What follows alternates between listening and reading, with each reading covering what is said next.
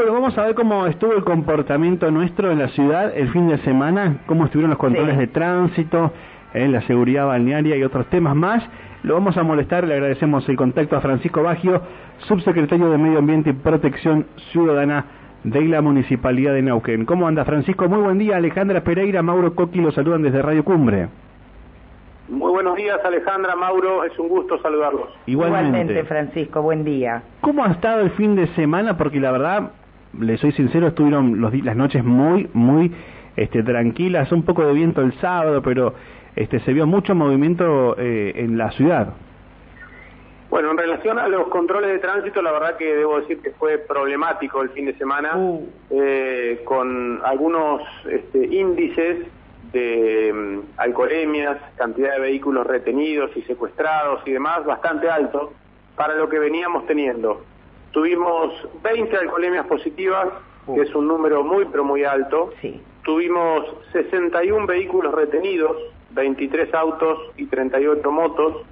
Eh, y tuvimos también una situación de agresión a una inspectora de tránsito, una automovilista que literalmente le tiró el auto encima y provocó eh, lesiones a través de una caída porque eh, tuvo que maniobrar y se cayó de la moto y terminamos en el Castro Rendón hasta las 4 de la mañana que le dieron el alta. Así que la verdad que, que difícil este fin de semana, no, no tenemos eh, bueno, no tenemos muy bien la explicación de por qué estos índices justamente este fin de semana se modificaron tanto. Veníamos con un número bastante bajo de alcoholemias positivas y pasamos literalmente eh, el día sábado a 20, ¿no? Mm. Hicimos un control desde las 8 de la noche hasta las 4 de la mañana en dos lugares diferentes de la zona del Bajo y de la zona de Rivera y este resultado nos sorprendió a todos. La verdad que eh, fue, bueno, llamativo, ¿no? ¿Cuál fue la más alta en la alcoholemia positiva, Francisco? Tuvimos un automovilista que tuvo 1,85 gramos de alcohol por litro de sangre, también valor elevado. Y, a todo esto se le suman 27 licencias de conducir retenidas. Es decir, eh, las 20 licencias que tuvieron alcoholemia se retuvieron, más 7 licencias que tenían algunas, eh, bueno, no coincidía el domicilio de la licencia con el el DNI, o eran licencias eh, que no se veían bien, que estaban borroneadas y algunas que teníamos la presunción de que fueran apócrifas, así que se retienen, se secuestran y se verifican. Eh, estaba pensando en el tema de la agresión a la inspectora, ¿no? Este, Otra vez, lamentablemente, eh, contra un trabajador este, de, tránsito, el área de tránsito municipal, ¿no? ¿Cómo fue la secuencia? ¿Nos puede explicar dónde fue? No sé si le dieron algún tipo más de detalle respecto a, a la secuencia, digamos. Sí, sí, yo estuve en el control también hasta muy tarde, la verdad que eh, por lo que nos refirieron los inspectores y sus propios compañeros, fue un incidente en el cual se intenta detener a un automovilista que disminuyó la velocidad, pero en la eh, maniobra de acercarse al cordón de la vereda para ser eh, controlado, bueno, rápidamente aceleró, en esa maniobra choca a la inspectora de tránsito que estaba en una moto y ella cayó al suelo, se raspó, se golpeó el brazo, el hombro. La verdad que tuvimos que dar intervención rápidamente al 100 para que eh, bueno, la, derivemos al hospital. Eh, por suerte siempre trabajamos con colaboración eh, conjunta de la Policía Provincial, en este caso la Comisaría Segunda, así que a partir de un operativo cerrojo que se montó pudimos dar con el vehículo, que lo dejaron abandonado en ah. la isla 132, pero los conductores no estaban, así que bueno, tuvimos que secuestrar ese vehículo, retenerlo y ahora este, esperar a ver cuáles son las diligencias eh, respecto de la titularidad del bien y en qué situación lo tenían estas personas que se dieron a la fuga igualmente, no aparecieron. O sea que lo lograron identificar, aparece en el Paseo de la Costa sin ningún ocupante, pero bueno, ya este, imaginamos que que por el número patente se va se sabe quiénes son los eh, o el dueño o el responsable de, que hizo esta esta secuencia que, que casi digamos atenta contra la vida sin dudas de una trabajadora municipal. Sí, claro, sí, sí, nos indigna esto, por supuesto, porque se trata de un hecho de violencia a un funcionario municipal que está cumpliendo con su trabajo, que está esforzadamente eh, trabajando y, controlando y justamente aportando a la seguridad ciudadana, porque un control de tránsito es eso, es parte de la seguridad ciudadana. Bueno, esta situación la verdad que, nos molesta mucho y nos ofende como, como municipales porque es eh, una situación que indigna y que además puede generar, más allá de las lesiones menores que le causaron, puede generar lesiones de consideración. Así que es algo que no vamos a permitir, no vamos a tolerar. Por suerte, como te decía, en este trabajo conjunto con la policía pudimos encontrar el vehículo, pero no a sus ocupantes. Ahora vamos a ver cuál es la situación. Pudo tratarse de un vehículo robado, puede tratarse de un vehículo, eh, bueno, que, sus ocupantes igualmente se escaparon y son titulares. Hay que ver, hay que ver, esto en materia de investigación a partir del día de hoy. Eh, ahora, de cualquier manera, el vehículo está en el predio municipal, retenido, secuestrado, a la espera de que algún responsable se acerque y empezar a ver eh, que además lo que, lo que pretendemos hacer esta mañana, chequear las cámaras de seguridad del sector y de los este, comercios y viviendas vecinas para ver si podemos identificar las personas que conducían ese vehículo que no sabemos si son o no los titulares del mismo. Francisco, digo, eh, a ver, para los oyentes, nos están escuchando, uno dice, sí, eh, tomo una latita de cerveza, tomo una copa de vino, se suben arriba de un vehículo, eh, es importante que sepan que esa copa de vino, esa lata de cerveza y demás puede producir un, siniestro, eh, pueden este, provocar lesiones en alguien y este, a, llegar lo peor que es este, provocarle la muerte a alguna persona. Digo, eh, cuando hacen el control de alcoholemia me da positivo, no queda solamente ahí. Primero, la retención del carnet de conducir, eh, el secuestro del vehículo. Eh, digo, todo esto, no sé eh, cuánto tiempo tardan en entregarle de nuevo o no el carnet de conducir. Eh, en cuánto están las multas como para que sepan, a ver, es el acarreo, es el tiempo que está el vehículo en el predio, eh, digo, es todo toda una cuestión. Parece que igual que lo que más le indigna a Francisco, bueno, vos tenés más cancha en esto, es siempre, lamentablemente, ¿no? Siempre lo que más indigna es, oh, tengo que pagar esta multa. Sí, después de el tema económico, ¿no? Y no, no se piensa en, che, qué moco que me mandé grave este por andar manejando con una, una latita de cerveza, no sé. ¿no? Es como, siempre lo económico eh, duele más.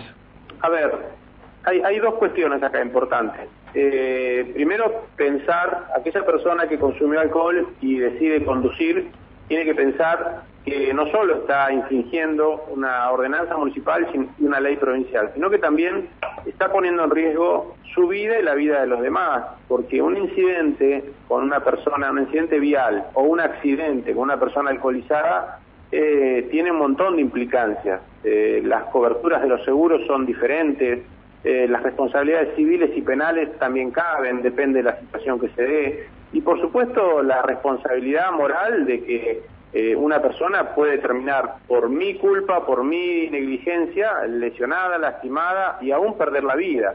Hay sobrados casos y ejemplos de esto que le estoy comentando. Entonces, tenemos que ser responsables y empáticos con, con esta situación y si eh, una persona decide consumir alcohol eh, y la verdad que se movilizaba en su propio vehículo y, vive lejos y demás, bueno, la verdad que tiene que pensar que, que tendrá que buscar otra forma de trasladarse, otra forma de volver a su casa.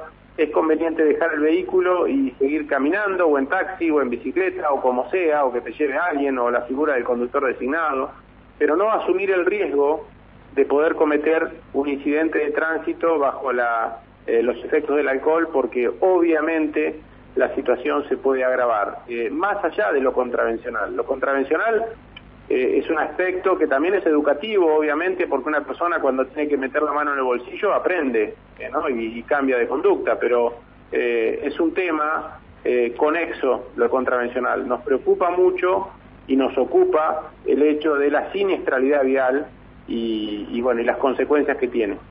Claro. Bueno, eh, bravo el tema de control de tránsito de fin de semana. La verdad que sí que sorprende porque veníamos con números relativamente bajos. Alguna alcoholemia había pasado, no sé si fue la semana pasada, el fin de pasado, con dos pico que había llegado, pero este seguían siendo muy muy eh, chicos, eh, digamos, los, claro, números. En, en, el cúmulo de vehículos verificados en un control de tránsito se bueno, se, daba la situación de que teníamos entre un 5 y un 6% de alcoholemias positivas. Lo que ocurrió este fin de semana es que ese número se elevó a más del 14%. Es decir, si, si controlábamos 100 vehículos, 5 o 6 daban alcoholemia positiva hasta ahora. Este fin de semana controlamos 100 vehículos y 14 dieron positivo. Esa es un poco la referencia. Entonces, nos, bueno, nos preocupamos, nos preocupamos. No sabemos muy bien cuáles son las causas, pero nos preocupamos. Eh, Francisco, seguridad balnearia, ¿cómo estuvieron los, los balnearios? Bueno, los balnearios comenzó la semana con bastante inestabilidad climática. Recordemos que hubo viento, llovió y demás pero el fin de semana la verdad que muy pero muy bien, mucha gente, mucha familia en los balnearios, muchos este, vecinos con el asado el domingo en Solalique, en Valentina, en Sandra Canale, en Albino Potro, mucho, este, bueno, mucho asado de domingo, la verdad que eso es muy interesante, muy importante para nosotros, nos gusta mucho que ocurra eso porque para eso es el paseo costero, para eso son los balnearios, para disfrutar, y tuvimos seis salvamentos solamente, así que la tarea preventiva de los guardavidas, la verdad que es un lujo que tenemos, eh, el equipo de 144 guardavidas en las playas, eh, 15 guardavidas en las colonias de vacaciones, el equipo náutico que lo componen dos semirrígidos más las motos de agua, la verdad que, bueno, estamos trabajando muy, pero muy bien.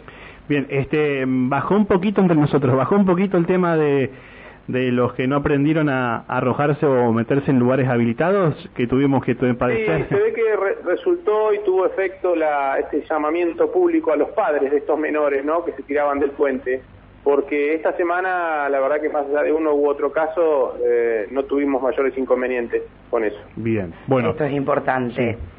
Y tenemos otro tema que tiene que ver. lo venimos siguiendo. Sí, con el tema de eh, el Puma en la península Iroqui. ¿Se han tenido alguna novedad? ¿Cómo van a seguir trabajando?